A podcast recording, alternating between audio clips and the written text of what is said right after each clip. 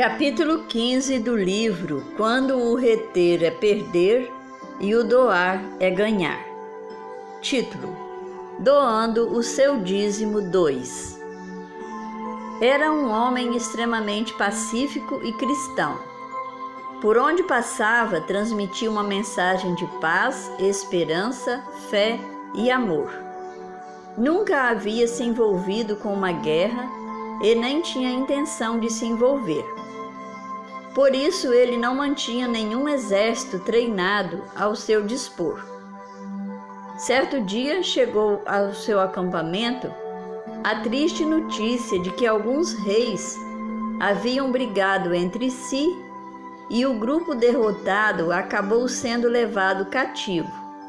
E dentre eles estava o seu sobrinho. E mesmo não sendo um comandante treinado para a guerra, nem com tantos homens a seu dispor, por amor ao seu sobrinho, ajuntou 318 homens que o serviam em seu acampamento e saiu para combater aquele exército vencedor e gigantesco. A pergunta é: confiante em quem aquele idoso homem sai, com poucos e destreinados homens, para lutar contra um exército muito mais numeroso e capacitado do que eles? A resposta é simples. Aquele idoso homem saiu para a batalha em nome do Senhor dos Exércitos. E isso fez toda a diferença, pois, mesmo sendo em número menor e menos preparado do que os seus oponentes, ainda assim ele saiu vencedor, porque ele lutou em nome do Senhor. Após a derrota do exército inimigo e libertação de seu sobrinho, aquele homem idoso voltou vencedor e muito rico com os despojos dos inimigos derrotados. Ao encontrar os reis que haviam sido derrotados na guerra anterior, pediram apenas as pessoas de volta. Todos os bens poderiam ficar com eles, pois esses eram seu direito de guerra. Mas longe de aproveitar essa situação para ficar rico às custas da miséria dos outros, aquele homem de fé abriu mão do seu direito de guerra, devolvendo para os reis não só as pessoas, como também os seus bens. Além disso, ele fez outra coisa maravilhosa. Ao ser abençoado pelo rei sacerdote do Altíssimo, reconheceu que a sua vitória veio de Deus e entregou o dízimo para aquele sumo sacerdote. Abraão entregou os bens aos reis pagãos e os dízimos a Melquisedeque, rei de Salém. Mas nem por isso ele ficou mais pobre. Pelo contrário, ficou cada vez mais rico e abençoado por Deus.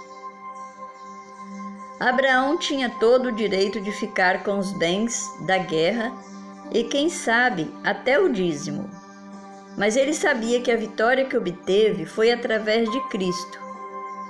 Então não teria o direito de ficar com bens da guerra, nem com o dízimo que pertencia ao Senhor. Ele devolveu o dízimo de Deus, pois o reconhecia como o Senhor de sua vida. Ele doou e Deus lhe deu muito mais do que ele precisava ou merecia. Vitória por Cristo. Amigos, muitas vezes Deus nos concede vitórias gigantescas. Passamos a ter bens que jamais imaginaríamos possuir, como carros, casas, fazenda, dinheiro, etc. Mas em vez de louvá-lo por isso, achamos que tudo foi conquistado com a nossa força e inteligência. Aí passamos a negligenciar as ofertas dízimos e adoração ao nosso Deus. Retemos da casa de Deus as bênçãos que o Pai nos tem concedido em abundância. Sem Cristo nunca teríamos o que alcançamos, nem seríamos o que somos. É por Sua graça, bondade e poder que podemos vencer a cada dia e obter vitória sobre o maligno. Outra lição importante nesse texto é que Abraão era o escolhido de Deus, o grande líder espiritual. Poderia julgar que não havia necessidade de entregar o dízimo para Melquisedeque, mas não deixou ser tentado por isso. Ele sabia que Deus havia instituído Melquisedeque como sacerdote, sendo assim digno de receber os dízimos. Há quem raciocine que, pelo fato de ser um líder espiritual, seja como pastor, ancião, tesoureiro e outros, não precisam devolver os dízimos e ofertas a Deus. Em sua mente pensam que por trabalhar para Deus está isento de participar desse ato de adoração. Para eles, o seu trabalho substitui essa obrigação. Não há erro mais fatal do que esse. Como líderes espirituais, devemos dar o exemplo.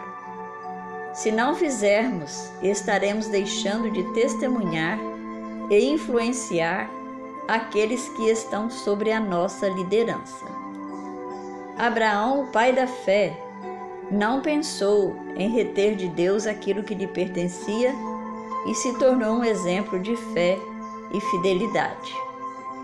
Queridos, Deus hoje convida homens, mulheres e líderes a serem fiéis dizimistas, como Abraão, deixando para os seus liderados o exemplo de fidelidade e amor. Fazendo isso, com certeza, seremos abençoados como foi Abraão. História baseada em Gênesis, capítulo 14, do verso 12 ao verso 24.